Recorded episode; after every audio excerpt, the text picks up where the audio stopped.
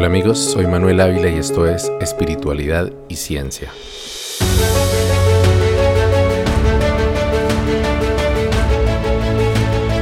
Otra cosa que teníamos en común el abuelo Luis y yo era que a diferencia de los otros abuelos que conocí en Pueblo Nación, Muisca Chipcha, el abuelo Luis también veía al yagé como una herramienta fundamental para avanzar en el camino espiritual.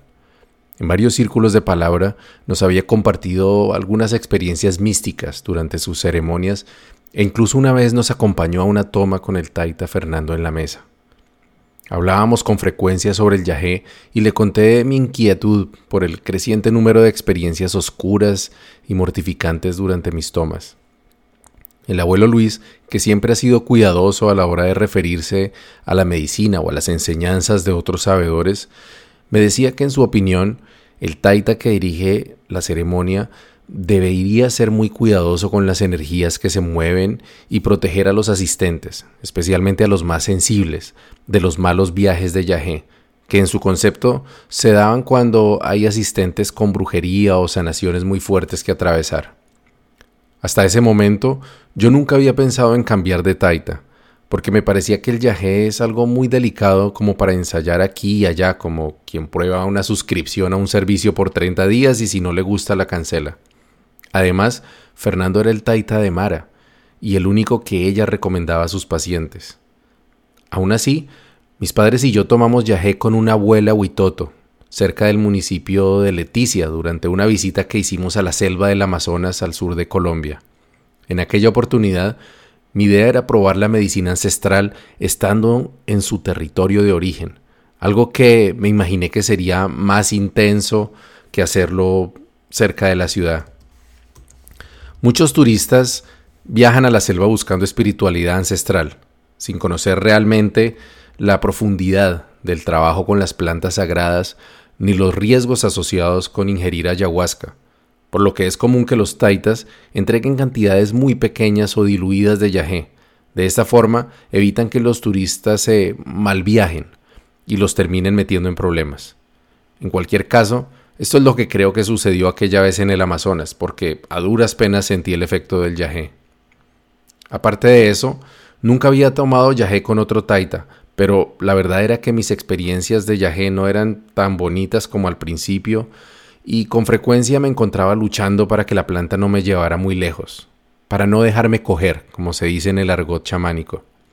Anhelaba las experiencias místicas que tantas veces había tenido, pero también me daba mucho miedo tener que sentir esa maldad dentro de mí, la cercanía de la muerte o conectarme con arquetipos densos de dolor y soledad. El abuelito Luis me había sugerido que me enfrentara al yagé, y que le dijera que no había ido a su encuentro para que me maltratara ni para que me probara, sino para buscar sanación e iluminación. Según me había contado, de esa forma, él había logrado hace muchos años cambiar la manera en que el yagé se relacionaba con él. Yo había seguido su consejo, pero mi impresión era que el yagé no me permitiría alcanzar el nirvana sin antes tener que pasar por la dura prueba del fuego. Podía ser que así fuera la naturaleza del yagé, al menos conmigo, pero también cabía la posibilidad de que hubiera algo en la forma en la que el taita Fernando preparaba la medicina, o de cómo dirigía la ceremonia que lo hacía particularmente riguroso. Además, el taita Fernando se encontraba atravesando por una racha de problemas personales que le impedían realizar las ceremonias con la misma frecuencia que antes. Así que aproveché la situación para pedirle al abuelo Luis que me hablara del taita con quien él tomaba remedio. Fue así como escuché hablar por primera vez sobre el taita Gregorio Castro, perteneciente a la etnia Cofán. El abuelo lo conocía desde hacía unos siete años y aunque había tomado yagé con otros sabedores, el taita Gregorio, o Grego como lo llamaba cariñosamente, era quien en su opinión mejor reflejaba los valores de coherencia, disciplina y servicio que considerábamos primordiales en el clan solar. Acordamos ir juntos a la siguiente toma con el taita grego, que a la sazón se realizaba una vez por mes en un pequeño balneario ubicado cerca de una de las entradas del municipio de Mesitas del Colegio al suroccidente de Bogotá. Lo primero que me llamó la atención sobre mi nuevo destino enteogénico fue la logística del lugar.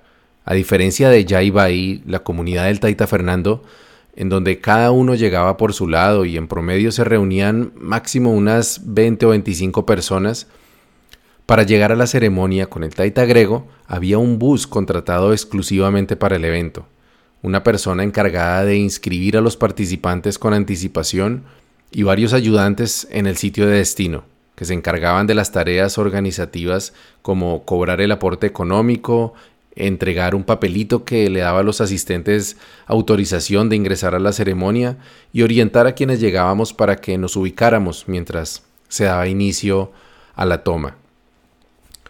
Otra cosa novedosa con el taita grego era que sus ceremonias se realizaban exclusivamente durante la noche. Yo había escuchado que esta era la costumbre más extendida en otros tomaderos de yagé, pero nunca había tomado de noche, excepto aquella vez en el Amazonas, y me sentía aprensivo de tener que enfrentar mis miedos y tribulaciones en la oscuridad de la noche. Pernoctar en una finca, además, le añadía unas complicaciones adicionales. Había que llevar y armar su propia carpa, hamaca o colchoneta y tratar de dormir lo suficiente como para estar listo para el viaje de regreso al día siguiente.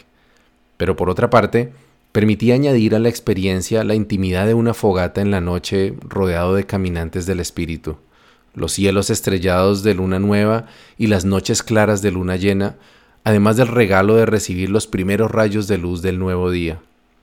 Mi mayor sorpresa, sin embargo, no fueron ni los detalles de la ceremonia, ni el hecho de que se realizara durante la noche, sino la increíble calidad humana que encontré en ese lugar. Para empezar, el Taita Gregorio, que era un hombre de unos 50 años, baja estatura, piel trigueña, abundante bigote y una alegría honesta y desbordante que contagiaba a todos a su alrededor. Al Taita lo acompañaban su esposa, la mamá Carmenza, y un grupo de ayudantes que le asistían todo el tiempo. Pero quienes me di cuenta no lo veían como un iluminado o un líder, sino como un papá o un amigo consejero. Fue la primera vez que encontré un grupo de jóvenes experimentados en ancestralidad y chamanismo con quienes me sintiera tan identificado. Nuestro grupo de Engativá estaba formado más que todo por principiantes y visitantes ocasionales, mientras que los miembros con más experiencia éramos un puñado nada más. En la mesa, por otra parte, muchos de los asistentes a las tomas del Taita Fernando eran personajes de la farándula, empresarios y personas de clase alta con quienes no llegué a generar lazos de amistad. Los amigos del Taita Grego, por otro lado, eran en su mayoría de clase media, empleados y trabajadores independientes con quienes me resultaba más fácil socializar. Algunos de ellos son aún hoy en día entrañables amigos, a pesar del tiempo y la distancia. En el relato de mi primera toma de Yahé, narré cómo el sonido de los tambores pareció tener una influencia directa sobre la planta que se encontraba en mi organismo. A medida que el ritmo y la intensidad de la percusión se incrementaban, mi cuerpo empezó a moverse en sincronía sin que yo tuviera ninguna conciencia de estar accionando el movimiento, ni la capacidad de detenerlo. Algo similar ocurría cuando escuchaba las notas de la armónica con las que el taita y sus ayudantes acompañaban algunos momentos de la ceremonia. En ese caso, la sensación siempre era de estar siendo elevado hacia el cielo o movido en círculos mientras las imágenes de formas geométricas y cuadrículas de colores se hacían más intensas. Era claro que la música tenía un efecto poderoso durante el trance de Yahé, pero no llegué a conocer la magnitud de su influencia hasta que empecé a tomar Yahé con el taita Gregorio Castro.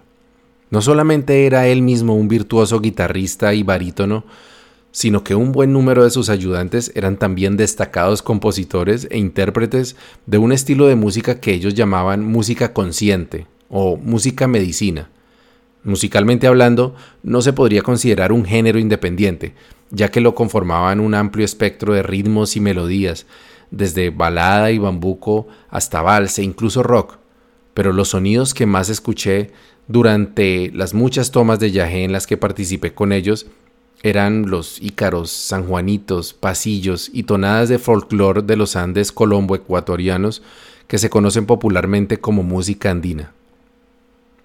Lo que convertía esa amalgama de sonidos en algo especial y diferente era que sus letras trataban de temas espirituales y chamánicos, y que con frecuencia incluían sonidos de instrumentos orientales. Si la influencia de las notas del tambor o la armónica en la forma en que el yagé actuaba me parecía mágica, el efecto de toda una banda de instrumentos de viento, percusión, cuerdas y múltiples voces llevó la experiencia del yagé a un nuevo nivel. Cada instrumento parecía entrar en resonancia con algún aspecto del trance, las visiones, los olores, el movimiento, la efusividad, la introspección, el recogimiento o el éxtasis. El taita grego conocía con precisión el tipo de música, la intensidad y la cadencia con que los debía acompañar en cada momento de la ceremonia, para llevar a los participantes al punto preciso de exaltación, como si se tratara del flautista de Hamelin guiando a los ratones fuera del pueblo. El taita empezaba la ceremonia con una consagración del yagé en el altar, similar a la que hacía el taita Fernando en la mesa, pero la complejidad melódica de su ejecución de la armónica traslucía una mayor capacidad musical. Luego de entregar la porción de yagé a todos los asistentes, que con frecuencia superaban los cien, Grego tomaba la guitarra e interpretaba una suave melodía que podía ser una rendición magistral de la balada para Adelina, El amor es azul o el Ave María de Schubert.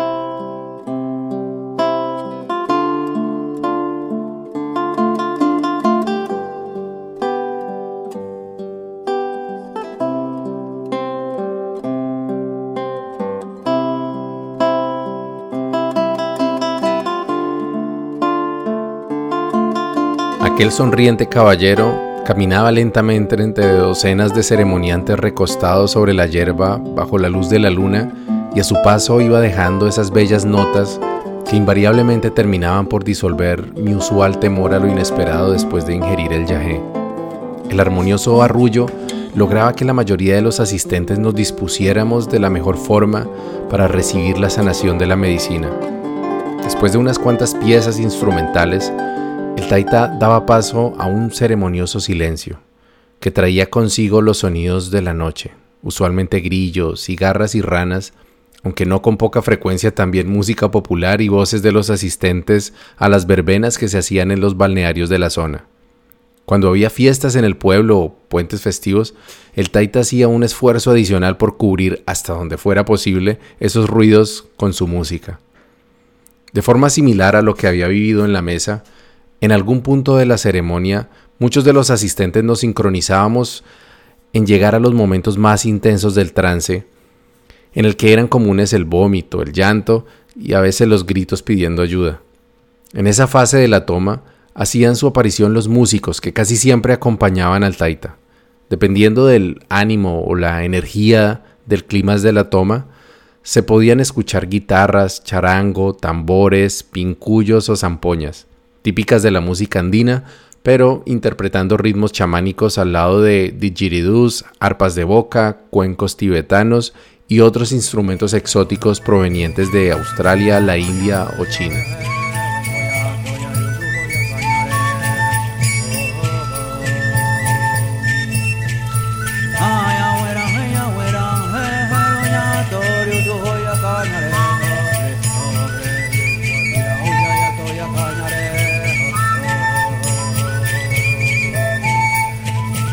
Algo que me sorprendía enormemente con respecto a esas ejecuciones de música chamánica de medianoche era que algunos de los músicos se conocían entre sí e incluso hacían parte de la misma agrupación musical por fuera de las ceremonias.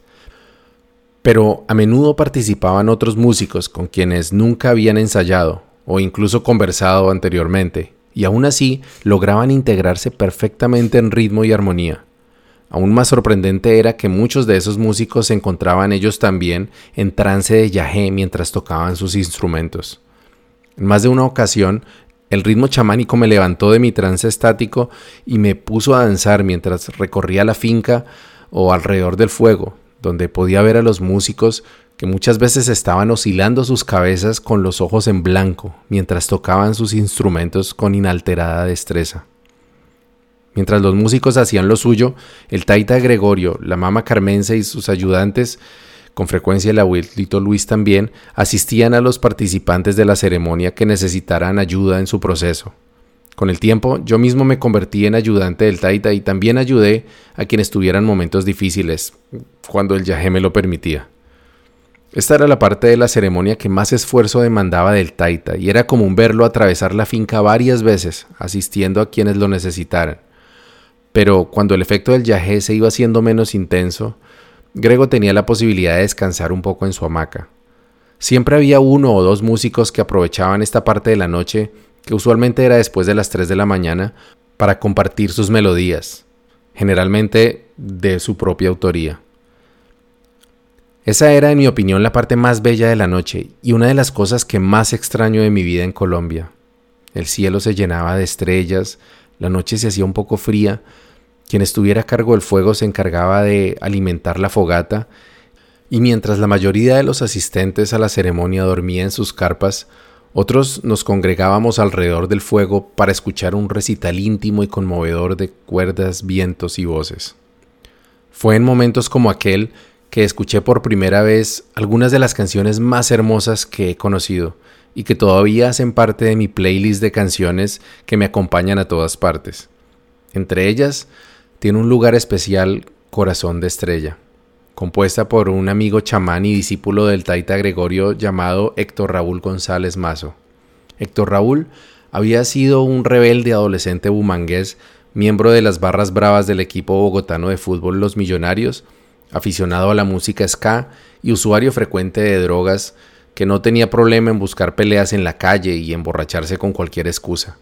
Su padre, atormentado con la idea de que Héctor Raúl terminara en una cárcel o en un hospital, lo llevó a una toma de yajé, precisamente con el taita Gregorio. El díscolo Raúl asistió por consideración con su padre, pero principalmente por curiosidad de probar la famosa droga hippie. Pero como nos ha sucedido a varios, una cosa es escuchar de las transformaciones milagrosas del yagé y otra vivirla en carne propia. Mientras que la primera dosis de yagé apenas le produjo curiosas sensaciones kinestésicas, la segunda dosis lo sacó de su propio cuerpo. Héctor Raúl cuenta que un ser incorpóreo, como un ángel, lo llevó a una parte decadente de la ciudad, le dijo que le iba a mostrar dónde terminaría el camino que estaba recorriendo y le señaló a un vagabundo sucio y andrajoso que se encontraba tirado en un andén. Raúl se acercó al vagabundo y pudo sentir el hedor que emanaba. Miró a los alienados ojos del mendigo y sintió vértigo y una punzada de pánico cuando se dio cuenta que aquel desdichado no era otro que él mismo. En una escena que me recordó al cuento de Navidad de Charles Dickens, Héctor Raúl me contó que le pidió al ángel que se apiadara de él y que no lo condenara a un destino tan horrible. El ángel le respondió que no se trataba de un castigo, sino de la consecuencia inevitable de sus actos. Sin embargo, le dijo, había un camino alternativo, uno que le evitaría ese triste desenlace que acababa de ver. El problema era que para poder cambiar su destino, tendría que cambiar su vida por completo. El atribulado Héctor Raúl le contestó al ángel que haría lo que hiciera falta, si tenía la oportunidad de evitar convertirse en un muerto en vida. Entonces el ángel lo sacó del oscuro rincón en el que se encontraba y lo llevó a un claro de la selva, en el que Raúl se vio nuevamente, pero esta vez vestido de blanco, con collares y una cinta en la frente, ayudando a otros a luchar contra temibles demonios. La transformación del joven músico fue inmediata.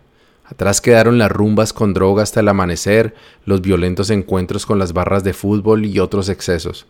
A partir de ese día, Héctor Raúl se convirtió en ayudante y aprendiz del Taita Gregorio, y cuando lo conocí ya era no solo un experimentado chamán, sino un carismático intérprete de bellas canciones de música consciente. Corazón de Estrella no fue solamente la primera canción de Héctor Raúl que yo escuché, sino su mayor éxito probablemente incluso hasta ahora. Su melodía transmite esperanza, ilusión y alegría, y su letra habla de la gratitud que se siente al conocer el amor de Dios a través de una mujer. Esa noche de luna llena, debajo de un cielo azul rey, cerré mis ojos mientras corazón de estrella me transportaba, sí, a las estrellas, y entonces pensé en Paula, mi arco iris, mi más lindo girasol y la artesana que teje mi corazón. Quiero darte una canción que te llegue directo al corazón, que me ayude a expresar todo lo que siento. Te llevo aquí dentro, en mi corazón, mi corazón late fuerte al verte hoy. Tus ojos, tus labios, tus finos cabellos son gotas de luz del cielo azul bendito cielo. Además de Héctor Raúl, conocí a otros excelentes músicos y mejores personas que me dejaron algo que considero invaluable y es una banda sonora con la que acompaño mis meditaciones, ceremonias, momentos de tristeza, alegría y nostalgias. Jorge Rojas con su guitarra clásica y letras llenas de misticismo que hablan sobre la libertad, la armonía del universo y leyendas ancestrales. Jorge Iván Currea, un tipo serio y agradable, a quien solo vi una vez en mesitas, me dejó su disco La Nación del Arco Iris, que considero el álbum de música consciente mejor producido que haya llegado a mis manos. También hubo varias mujeres que adornaron con su suave voz las tibias noches de medicina. A la que más recuerdo es la joven Ginette Alarcón, quien hacía unas bellísimas versiones de las canciones de Soledad Pastoruti y otras trovadoras latinoamericanas y en las últimas ceremonias de Yahé en las que participé en mesitas, tuve el honor de trabajar la medicina acompañado por los majestuosos acordes del maestro Diego Bonilla, quien era capaz de hacer trinar la guitarra como si se tratara de una bandola y de arpegiar de tal modo que parecía que fueran dos guitarras al unísono. En el filo de la noche, cuando la estrella de la mañana hacía su entrada y las aves empezaban su algarabío, el taita Gregorio volvía a tomar su guitarra y nos regalaba las notas de algunas de las canciones más cercanas a su corazón. Algunas eran temas sentidos del repertorio popular de su querido Putumayo, pero otras eran de su propia autoría. Los que hubiéramos vencido al sueño para estar con el taita a esas horas, teníamos la oportunidad de pedirle que entonara nuestras canciones favoritas. Algunas de las canciones más solicitadas por los yagenautas eran Taita Cofán, Sindamanoy, y Amazonas, pero la que yo siempre anhelaba escuchar en esos ratos de ágape espiritual era Estrellita de Mar, la que aún me parece una de las canciones más dulces que he escuchado, con la que Grego además hacía alarde de su prodigiosa voz y calidad interpretativa.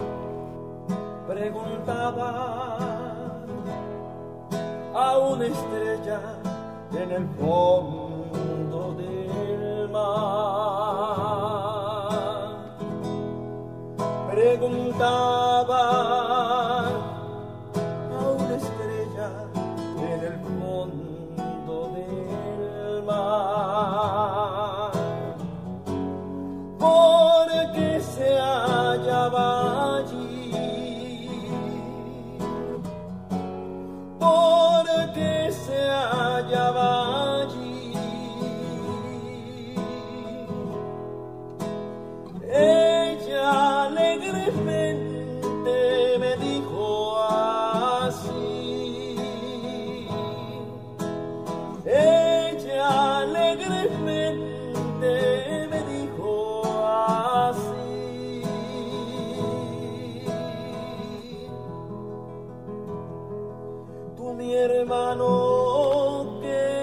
Además de escuchar la linda música del Taita, las tertulias de Alborada servían para escuchar las historias, enseñanzas y anécdotas del Taita, su etnia y sus maestros. Fue así como escuché la historia de las transformaciones del Taita Querubín Queta en Jaguar.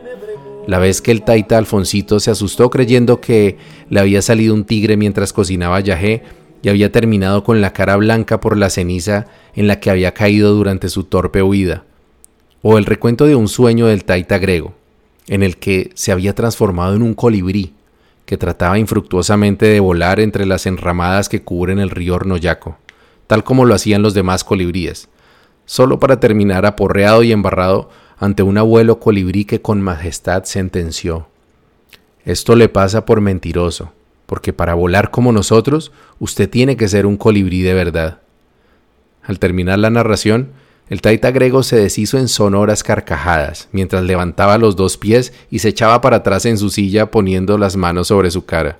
Mientras se carcajeaba nos decía, Yo creyendo que los había engañado y por mentiroso terminé más embarrado que mis zapatos y todo aporreado y desplumado.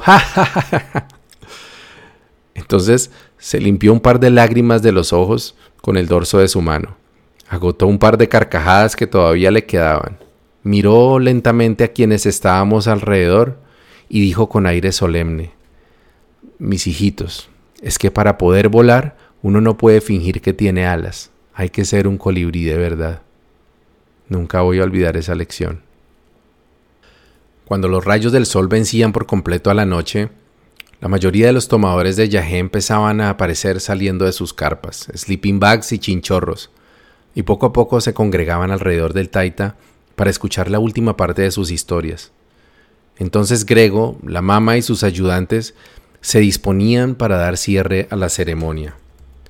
Todas las sillas de las que disponía el lugar se organizaban en círculo en la parte baja de la finca, al lado de las caballerizas, que era también la parte más plana del lugar. Los músicos se hacían con sus instrumentos y empezaban un último número de convite espiritual. El turno era para la música más alegre y festiva de la ceremonia, en la que Nelson Dorado, el mejor intérprete de charango que he conocido y admirable chamán, brillaba especialmente con sus enérgicos sanjuanitos. Héctor Raúl volvía al ruedo con sus temas más alegres y frecuentemente se unía en dúo al taita grego, junto a quien ejecutaba una de las canciones más pedidas durante el cierre de la ceremonia, Guairirirí.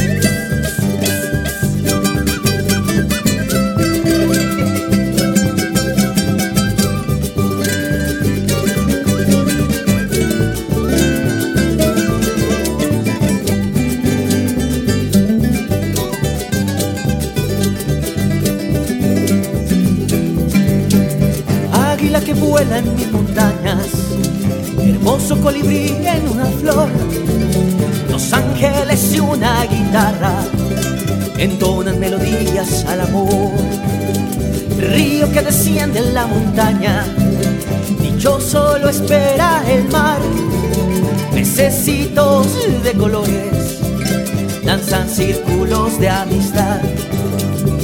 Cuando la energía del grupo estaba al máximo y todo lo que se veía eran caras sonrientes y trasnochadas, el Taita y la Mama Carmenza pasaban por el frente de los a menudo más de 100 asistentes a la ceremonia y a uno por uno nos hacían una limpieza energética con la guaira, toque de armónica, ícaros de su etnia, perfumes de la selva y a veces licores atomizados con la boca.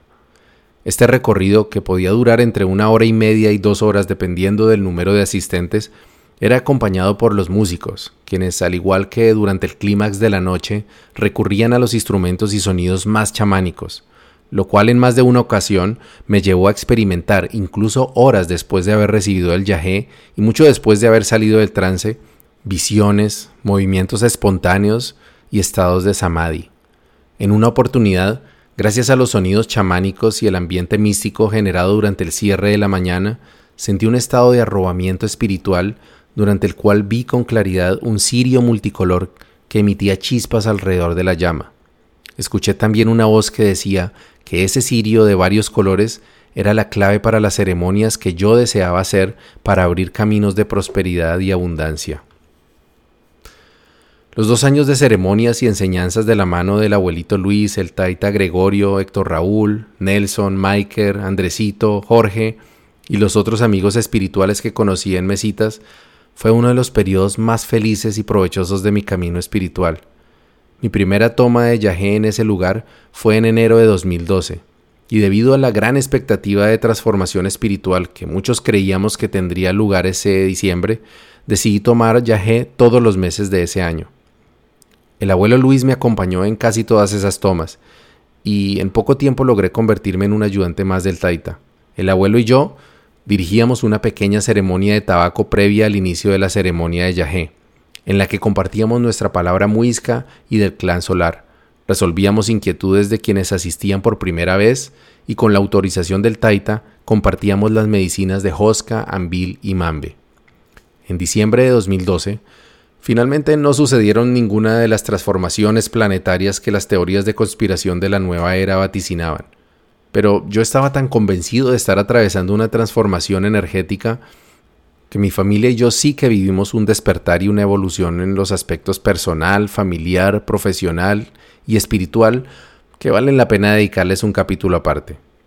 En cuanto a mi relación con el yajé, descubrí que efectivamente había algo diferente en el yajé del taita Fernando Lezama. El yajé de Fernando era mucho más concentrado o fuerte que el de Gregorio. Esto no quiere decir que fuera mejor, solo que al comparar dosis similares, el yajé de Gregorio me permitió, excepto en un par de excepciones, tener control de mi cuerpo y mi mente. En la mesa, el yajé con frecuencia me despojaba totalmente de mi libre albedrío, lo cual era a la vez aterrador y sublime, porque fue en esos momentos de total entrega en los que viví tanto las experiencias más densas como las más místicas. Y no es que en mesitas todo fuera color de rosa. En más de una ocasión sentí la cercanía de la muerte, el llamado a sacrificarme por la humanidad o la presencia de la maldad dentro de mi ser. Una vez incluso llegué al punto de la psicosis cuando en alguna finca vecina empezaron a lanzar voladores de pólvora mientras me encontraba totalmente cogido por el yajé. El familiar sonido del tablazo de los voladores, repetido con frecuencia, se convirtió en mi cabeza en el tableteo de fusiles de un enfrentamiento entre guerrilleros y miembros del ejército alrededor de la finca. Mi corazón latía aceleradamente y mi mente incluso creó los gritos de soldados pidiendo municiones y coordinando sus acciones. Ese día mi mamá y mi hija me habían acompañado a la toma, y no podía dejar de pensar en la guerra arrancándomelas esa misma noche. Pocas veces estuve tan aterrorizado y sin embargo permanecí allí inmóvil, con los ojos clavados en el infinito y las lágrimas corriendo por mi rostro. A pesar de estas experiencias y un par más por el estilo, con el taita grego y el abuelito Luis cerca me sentía seguro y protegido. Pude explorar mucho más la introspección del yajé, llegando incluso a aclarar mi postura frente a la muerte, el servicio, el amor, el sexo y la felicidad. Vi a mis abuelos, bisabuelos y tatarabuelos apoyándome en mi trabajo espiritual. Sentí que pude ayudar a mi mamá a sanar gran parte del dolor que tenía guardado en su corazón desde hacía muchos años por las dificultades que tuvimos que pasar en tiempos de escasez, e incluso sané un dolor que yo ni siquiera sabía que tenía. Se trataba de la muerte de un amigo de la universidad que también fue mi compañero de trabajo en Santa Marta y que vivía en Leticia, el pueblo del Amazonas donde tomé viaje con mis padres. Su nombre era Yacir, y lo único que supe por un amigo en común fue que en la noche de un 31 de diciembre, cuando regresaba a su casa montando su motocicleta, fue embestido fatalmente por una camioneta que andaba a alta velocidad. Había dejado a una joven viuda y a una bebé de menos de dos años. No sabía por qué, pero a pesar de no haber sido un amigo tan cercano, Hasir venía a mi mente con frecuencia. Y una noche de yajé en mesitas, justo después de una hermosa pinta de colores, sentí que yo estaba tirado al lado de una carretera durante una oscura noche de luna nueva. Traté de moverme pero no pude hacerlo y supe que estaba mal herido. Sentí mucho miedo y nuevamente la cercanía de la muerte, pero esta vez reconocí que no era yo a quien estaba sintiendo, era Yacir. Pude sentir la impotencia de ver que la vida se le escurría entre los dedos mientras pasaban vehículos a su lado, bajaban la velocidad, escuchaban su débil voz pidiendo ayuda y decidían continuar la marcha, quizás para no perderse la fiesta de fin de año en sus casas. Sentí que Yacir no podía creer que no hubiera alguien con buen corazón que lo auxiliara y que lo fueran a dejar morir ahí tirado como si fuera un infortunado animal de la selva. Sentí su dolor de padre al pensar que dejaría huérfana a su pequeña bebé y no pude contener las lágrimas. No sabía qué hacer, sentía que yo mismo era como esos conductores indolentes, estaba presenciando el dolor de mi amigo y no lo estaba ayudando. Entonces, como un regalo del cielo, escuché la voz dulce de Ginette Paola cantando Corazón Americano de la Sole.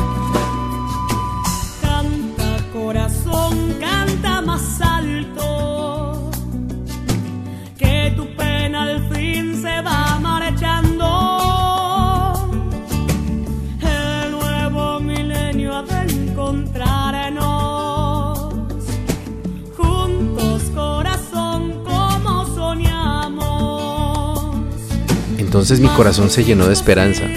Me dirigí al fantasma de mi amigo, que ahora vi tres metros bajo tierra, pero aún sufriendo de tristeza, y le dije, sin conocer nada sobre su vida, Yacir, la vida no ha terminado.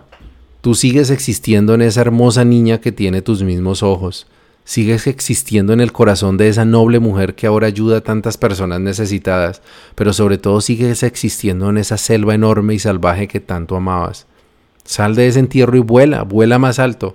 Vuela, corazón americano. Ya no habrá dolor que nos detenga.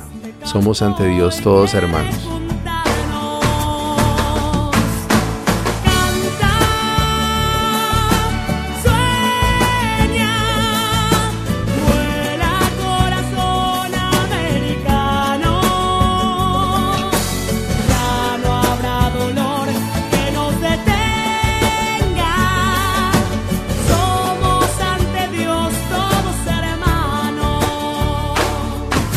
Entonces lo vi como una guacamaya de colores volando por encima de las copas de los árboles, sintiendo el viento en su plumaje.